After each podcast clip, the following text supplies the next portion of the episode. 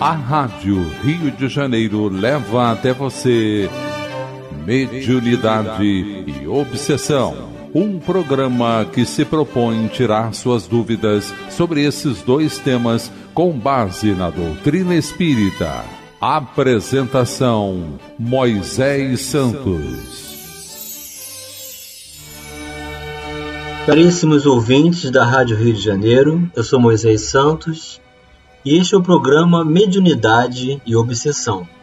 Vamos dar continuidade às nossas reflexões, aos recursos didáticos oferecidos por esse clássico da obra espírita, que é o Diálogo com as Sombras. O autor é Hermínio Corrêa de Miranda, a editora da Federação Espírita Brasileira.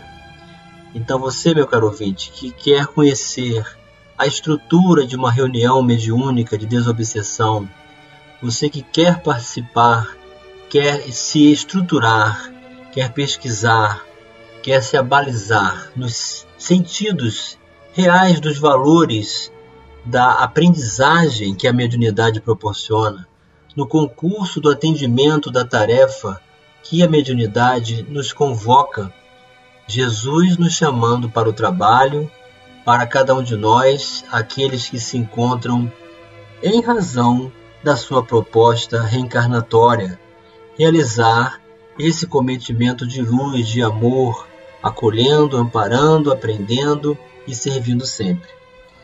Essa obra está sendo desenvolvida no entendimento com as bases da doutrina espírita, quando fazemos as associações e você pode acompanhar. Nós estamos agora na segunda parte desta obra, que intitula-se As Pessoas, e estamos no capítulo 8 hoje, cujo título é Os Desencarnados, os Orientadores. Então, depois de abordar a equipe mediúnica, o dirigente, o dialogador, os médios psicofônicos, aqueles que participam do apoio na aplicação do passe, é, na ambiência, no local apropriado, no horário, nas inconveniências e todas as condições favoráveis para uma boa execução de uma reunião mediúnica, hoje o autor vai abordar os desencarnados, mas propriamente os orientadores.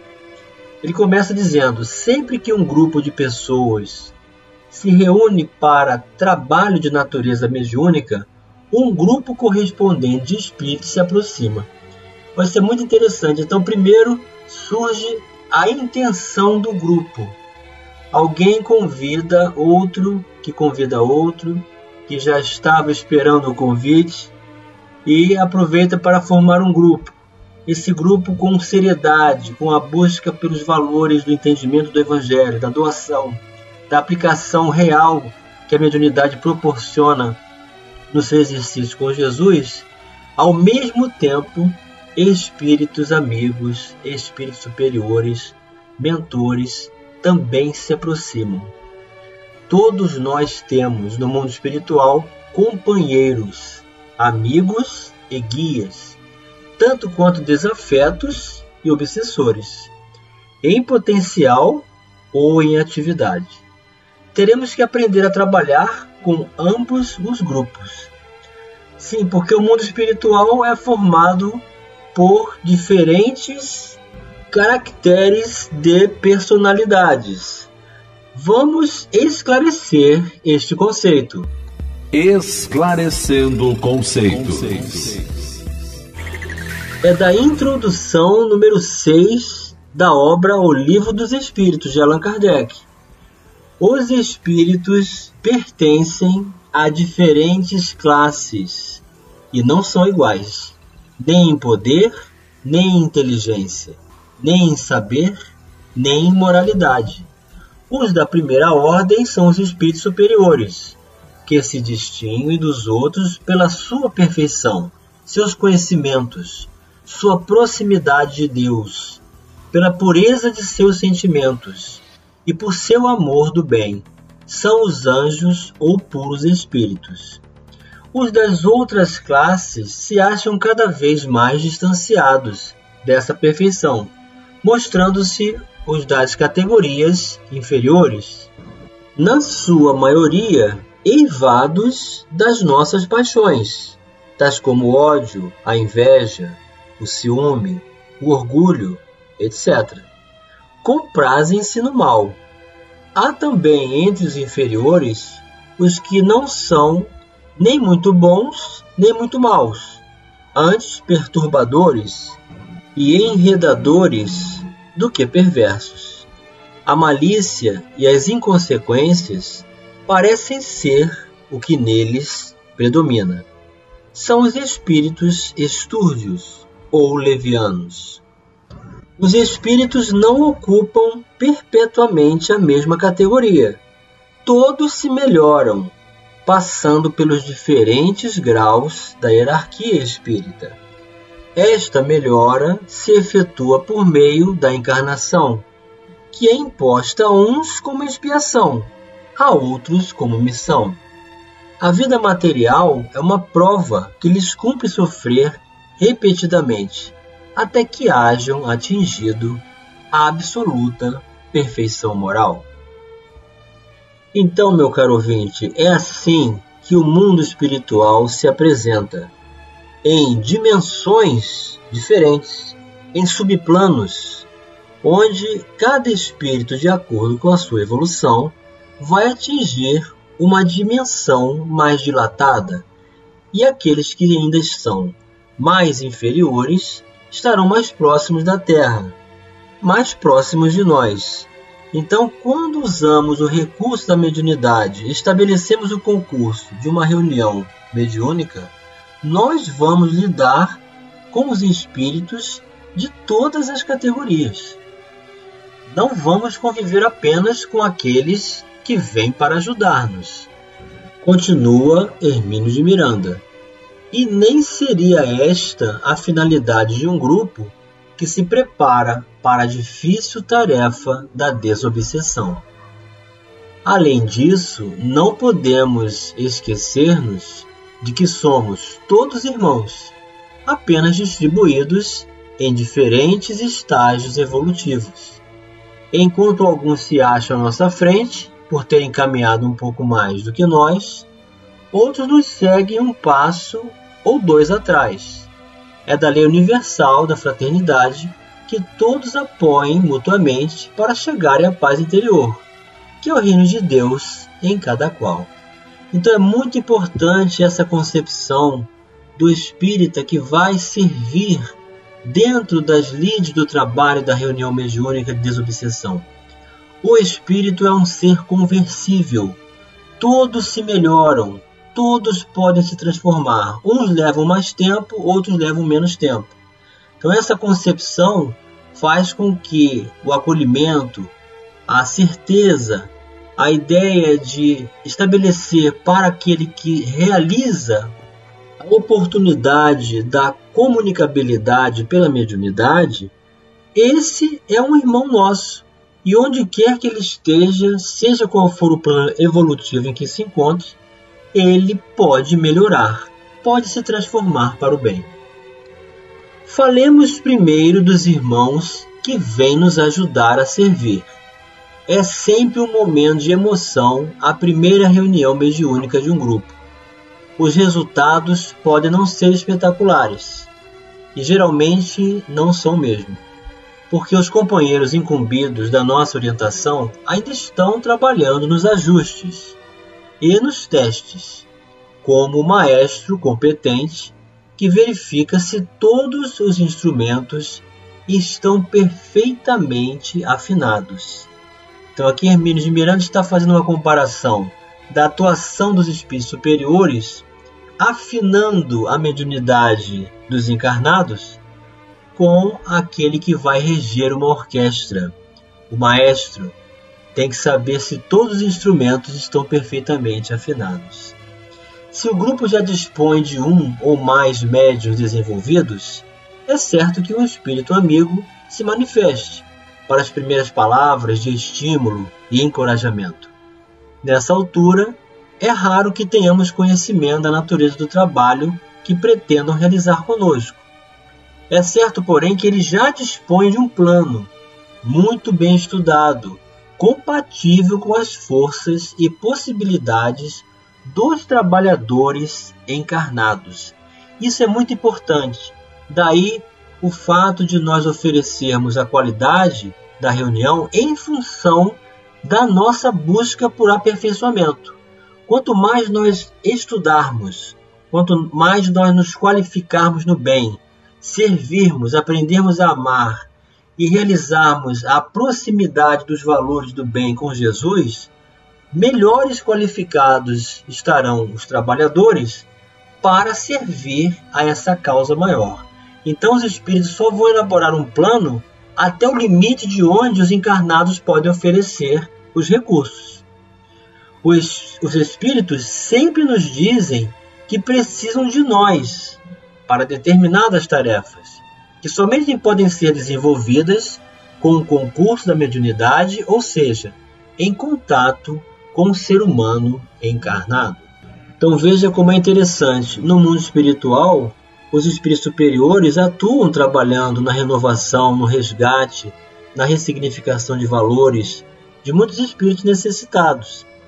Mas muitos não adquirem lucidez. Eles não saem do estado de letargia que se encontram. Precisam dos fluidos magnéticos benéficos, dos recursos da mediunidade, do choque anímico, da comunicabilidade, do acolhimento, da palavra do dialogador, para que ele possa usar os recursos das funções humanas dos encarnados, as funções motoras da fala, da visão, na hora da comunicação e tornar-se lúcido, reconhecendo-se onde se encontra para organizar os pensamentos. Em O Reformador de fevereiro de 1975, no artigo intitulado A Doutrinação, Variações sobre um tema complexo, lembrei os preciosos esclarecimentos colhidos no livro Memórias de um Suicida, que devemos à abençoada mediunidade de Ivone do Amaral Pereira. Tornara-se imperioso encontrar um grupo de médios em condições de socorrerem espíritos de suicidas. Então aqui Hermínio vai nos trazer a sua experiência de ter escrito para a revista o Reformador, mostrando que cada grupo tem um determinado recurso e que os espíritos superiores procuram esses recursos para desenvolver determinadas tarefas específicas.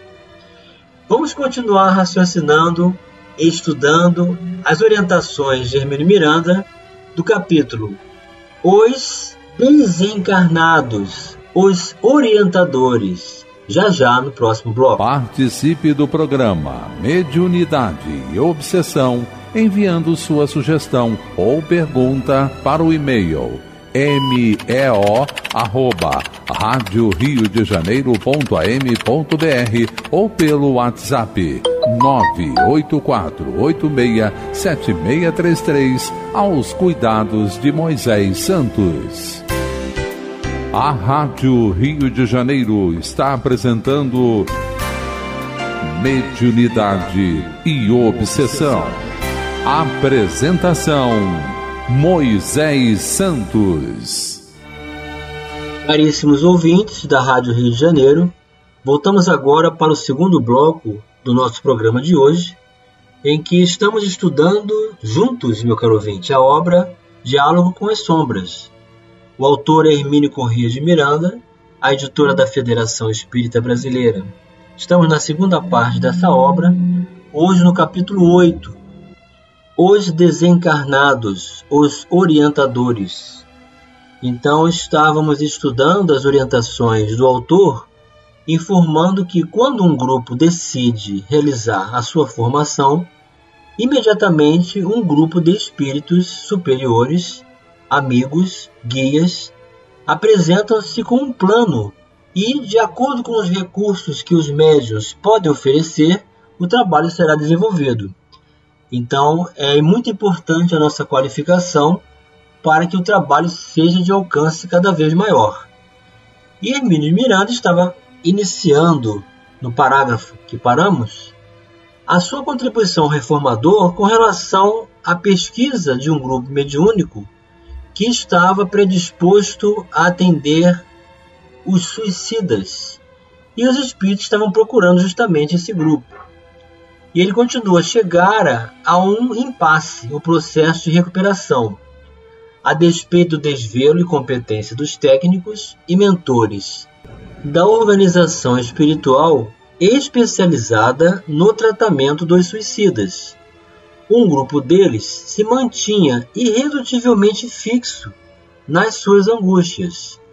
Os casos estavam distribuídos, segundo sua natureza, há três ambientes distintos: o hospital propriamente dito, o isolamento e o manicômio. Aqui o autor está se referindo à obra Memórias de um Suicida de Médium Ivone do Amaral Pereira, ditado pelo Espírito Camilo, onde ele apresenta as fases de recuperação após o resgate dos suicidas, às vezes no, no Vale dos Suicidas. Então, um, uns estavam no hospital, outros estavam em isolamento e outros estavam em situação mais grave, no manicômio. Uns tantos desses, porém, permaneciam atordoados, semi-inconscientes, imersos em lamentável estado de inércia mental, incapacitados para quaisquer aquisições facultativas de progresso. Tornara-se, pois, urgente despertá-los para a realidade que se recusavam, mais inconsciente do que conscientemente a enfrentar. Trata-se aqui de um conhecido mecanismo de fuga defensiva, inseguro e temeroso diante da dor, que ele sabe ser aguda, profunda e inexorável. O espírito culpado se aliena, na esperança de pelo menos adiar o momento duro e fatal do despertamento. Em casos como esses, é necessário quase sempre recorrer à terapêutica da mediunidade. Então agora ele chegou no ponto onde ele havia estabelecido o concurso da sua apresentação. A necessidade do grupo estar com os recursos favoráveis para atender determinados espíritos e que, mesmo esses espíritos passando por diversos estágios de recuperação no mundo espiritual, muitos apresentam condições tais que precisam da mediunidade para estabelecer o concurso de um despertamento. O espírito precisa retomar a sua marcha, e o recurso empregado com maior eficácia é o do choque. Aqui, o autor de Memórias de um Suicida chama de revivescência de vibrações animalizadas. Habituados a tais vibrações mais grosseiras, mostravam-se eles inatingíveis aos processos mais sutis de que dispõem os técnicos do espaço. Para que fossem tocados na intimidade do ser, era preciso alcançá-los através da ação e da palavra humanas. Como estavam, não entendiam a palavra dos mentores e nem mesmo os distinguiam visualmente, por mais que estes reduzissem o seu teor vibratório no esforço considerável de automaterialização. Então é muito importante nós realizarmos essa convicção, essa concepção de que os espíritos podem ser ajudados e muito no mundo espiritual. Mas há casos de fuga, há casos de anestesia de consciência, a casos de condições, de valores de realizar para mais tarde o processo de despertamento, faz com que o espírito entre num processo de hibernação, o que o impede de ver onde se encontra, com quem está falando, e nem assimilar aquilo que está recebendo como orientação. Então precisa desse choque da mediunidade, o choque anímico, da comunicabilidade, precisa do concurso humano, o magnetismo animal, para que se estabeleça então esse despertamento. E isso vai ocorrer na reunião de desobsessão. É para esse trabalho que os mentores espirituais solicitam o concurso dos encarnados, que se torna, em muitos casos, insubstituível, como vimos. Não sabemos, pois, ao iniciar uma atividade mediúnica, que tipo de tarefa nos será atribuída. Podemos estar certos, não obstante, de que os orientadores espirituais do grupo somente nos trarão encargos que estejam ao nosso alcance. Sem dúvida alguma, já estudaram nossas possibilidades e intenções. Memórias de um Suicida nos fala dos longos e cuidadosos preparativos conduzidos no mundo espiritual, como preliminares à tarefa mediúnica propriamente dita. É preciso localizar um grupo que ofereça as condições de segurança e amparo de que necessitam os espíritos transviados. Na seção de relações externas, prossegue o mencionado artigo do reformador. São consultadas as indicações sobre grupos espíritas que possam oferecer as condições desejadas para o delicado trabalho. Então, é muito importante essa predisposição do grupo até descobrir quais são os recursos que os componentes encarnados podem oferecer para atender ao plano superior das ações e auxílio de muitos no mundo espiritual. E chegou o momento, meu caro ouvinte, de você receber a mensagem ao seu coração. Mensagem ao coração do livro Seara dos Médiuns, psicografia de Francisco Cândido Xavier, o capítulo 90, Benfeitores Desencarnados. Perceberás sem dificuldade a presença deles, onde as vozes habituadas a escarnecer se mostram a ponto de condenar, eles falam a palavra da compaixão e do entendimento. Onde as cruzes se destacam, massacrando ombros doridos, eles surgem, de inesperado, por sirineus silenciosos, amparando os que caíram em desagrado e abandono. Onde os problemas repontam graves, prenunciando falência, eles semeiam a fé, cunhando valores novos de trabalho e esperança onde as chagas se aprofundam, dilacerando corpo e alma, eles se convertem no remédio que sustenta a força e restaura a vida. Onde o enxurro da ignorância cria a erosão do sofrimento, no solo do espírito, eles plantam a semente renovadora da elevação, regenerando o destino. Onde os homens desistem de auxiliar eles encontram vias diferentes de ação para a vitória do amor infinito. Anseias pela convivência dos benfeitores desencarnados, com residência nos planos superiores, e tê-los-ás contigo, se quiseres. Guarda, porém, a convicção de que todos eles são agentes do bem para todos e com todos, buscando agir através de todos, em favor de todos. Disse Jesus: Quem me segue não anda em trevas. Se acompanhas os bons espíritos, que em tudo e por tudo se revelam companheiros fiéis do Cristo, deixarás para sempre as sombras da retaguarda e avançarás para Deus sob a glória da luz. Emmanuel para os nossos corações, meu caro ouvinte, mostrando que a acessibilidade, a convivência, a comunhão com os benfeitores espirituais, com os espíritos amigos do plano da luz, estão acessíveis para todos nós. Existe uma possibilidade natural que é de estabelecer o concurso do propósito sério dos quais eles consideram valiosos para estabelecer essa conexão.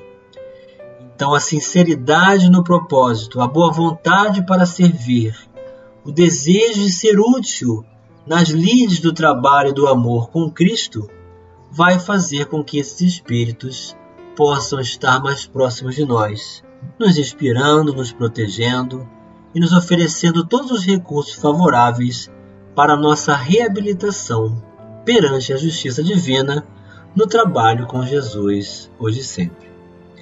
Um grande abraço e até o próximo programa. A Rádio Rio de Janeiro apresentou Mediunidade e Obsessão.